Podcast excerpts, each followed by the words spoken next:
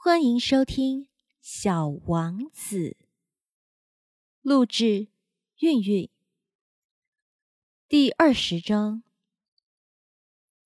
在沙漠、岩石、雪地上行走了很长的时间以后，小王子终于发现了一条大路。所有的大路都是通往人住的地方。你们好，小王子说。这是一个玫瑰盛开的花园。你好，玫瑰花说道。小王子瞧着这些花，它们全都和他的那朵花一样。你们是什么花？小王子惊奇的问。我们是玫瑰花，花儿们说道。哦，小王子说。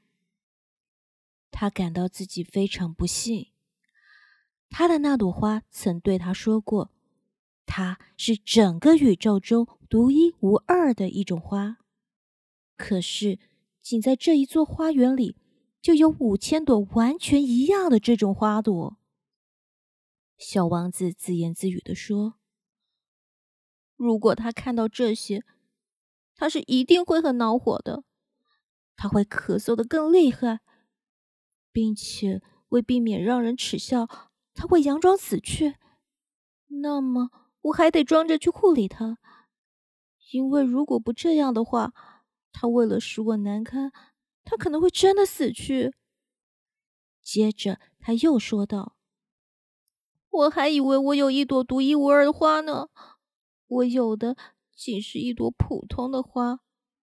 这朵花。”再加上三座只有我膝盖那么高的火山，而且其中一座还可能是永远熄灭了的。